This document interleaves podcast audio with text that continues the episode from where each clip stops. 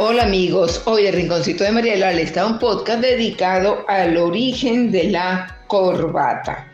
Encontramos su origen en el siglo XVII, pero mucho más atrás en el tiempo hay muestras de las corbatas.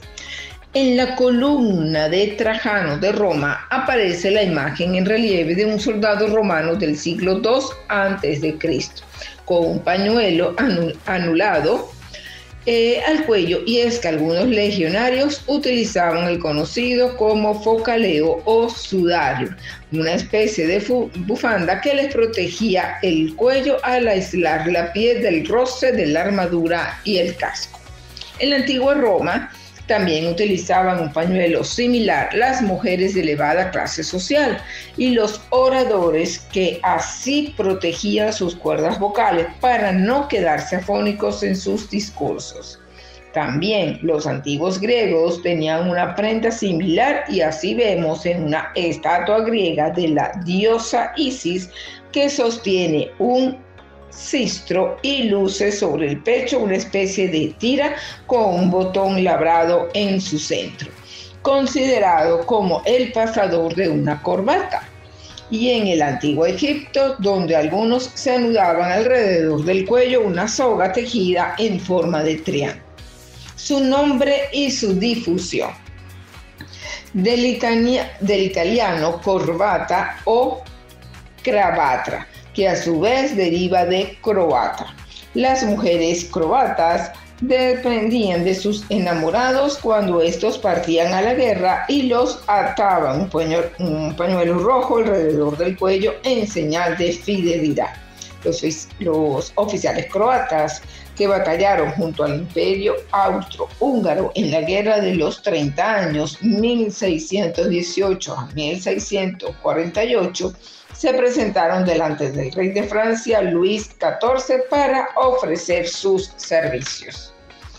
Vestidos con su traje tradicional, llevaban un pedazo de tela, blanca conocido como jarbastra, que en croata significa Croacia. Aunado en forma de rosas, colgaban las extremidades de la tela sobre el pecho. Le gustó tanto al rey francés que lo incorporaría en su ejército personal y desde entonces pasaría a conocerse como la Royal Cravette. Durante la Revolución Francesa, las clases sociales altas lo incorporarían en sus atuendos, una moda que resultaba ser muy cara al tener que pagar mucho más que el salario medio de una persona acomodada. Por aquel entonces también adquirió valor político y los revolucionarios llevaban una corbata negra, mientras que los contrarrevolucionarios blanca. La adaptarían con el nombre de cravate, difundiéndola por todo el mundo, incluso en el continente americano, donde se conocería como bandana, consistiendo esta en un pañuelo estampado anudado con un lazo.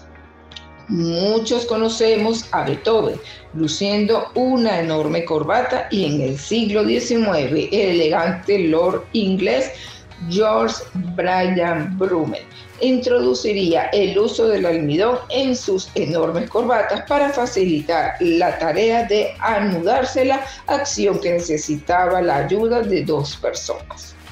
El señor Beauset prefecto de Palacio de Napoleón Bonaparte, cuenta una anécdota curiosa respecto a las corbatas del emperador. Siempre llevaban una negra con borde blanco, a excepción del 18 de junio de 1815, día recordado por todos por su derrota en la batalla de Waterloo y en especial por el arrepentido por cambiársela antes de entrar en acción. La moda de llevar eh, corbatas en los colegios y clubes ingleses viene del año 1880 en Oxford, donde se atan las cintas de los sombreros de paja con un sencillo nudo alrededor del cuello. Las actuales corbatas. En el siglo XIX, las corbatas podíamos encontrarlas de tres colores, blancas, negras o grises.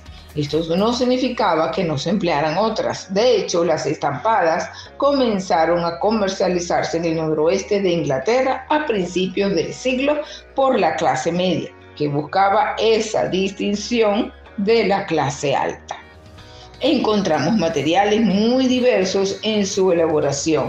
La seda es la que más se usa, pero las hay hasta de madera y los actuales modelos se originan de 1924 cuando el neoyorquino Jesse Landorf la ideó con el objetivo de utilizar menos cantidad de tela, creando el típico corte diagonal en su extremo inferior, siguiendo la trayectoria del hilo y evitando que se desgastaran pronto, pues en el corte que se realizaba hasta entonces hacía que se estropearan antes.